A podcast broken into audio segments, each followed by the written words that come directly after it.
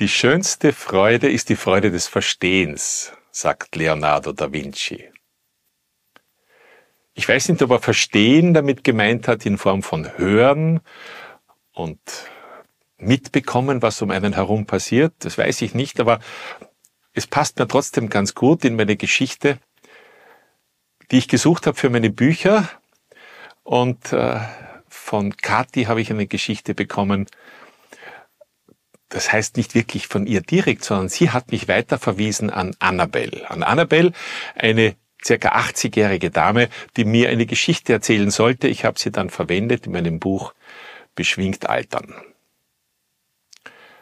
Ich habe mich mit ihr getroffen. Äh, sie kam, eine wunderbare Dame, äh, etwas über 80, mit lackierten Fingernägeln und ich glaube sogar einem Hut. Es war Sommer und äh, wir haben uns zusammen hingesetzt und haben uns eine halbe Stunde lang wunderbar unterhalten. Über Gott und die Welt, über die Jugend, über das Alter, über die Politik und auch über Autos. Nach einer halben Stunde ging Annabelle und Kathi, die uns äh, zusammengebracht hatte in ihrem Kaffeehaus, kam zu mir und hat gesagt, du, wie war denn das?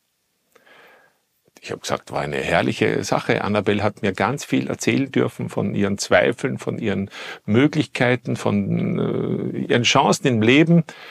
Und ich habe sehr viel gelernt dabei. Sagt die Kathi, es interessiert mich jetzt, wie das funktioniert hat. Weil Annabelle ist taub. Die ist stocktaub. Die hört keinen Pistolenschuss. Das war natürlich schon überraschend. Äh, wie mir Kathi weiter erklärt hat, war die Geschichte nämlich folgende. Annabelle hat immer schlechter gehört und ist nie zum Arzt gegangen und irgendwann einmal war es zu spät. Und der Arzt hat ihr gesagt, Sie haben drei Möglichkeiten, damit zurechtzukommen. Entweder Sie machen gar nichts. Dann werden Sie ein großes Problem im Leben haben, weil nichts hören ist noch viel schlimmer als nichts sehen. Oder aber Sie lernen die Gebärdensprache. Dann haben Sie einen gewissen sozialen Anspruch, allerdings einen eingeschränkten. Oder aber sie lernen Lippen lesen. Annabelle hat sich für das Lippenlesen entschieden. Sie hat zwei Jahre gebraucht, im hohen Alter, das zu tun. Und ich war, glaube ich, das Versuchskaninchen. Es hat gut funktioniert.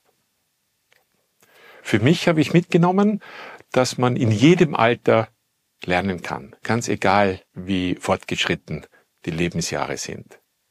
Und das andere, was ich mitgenommen habe, ist, wenn man hinfällt, muss man aufstehen, seine Krone richten und weitergehen. Es gibt immer eine Lösung oder fast immer eine Lösung. Äh, Ihnen wünsche ich alles Gute, bis zum nächsten Mal, auf Wiedersehen. Danke fürs Reinhören in meinem Podcast. Mehr Informationen gibt es auf meiner Webpage richardkahn.com. Bis zum nächsten Mal.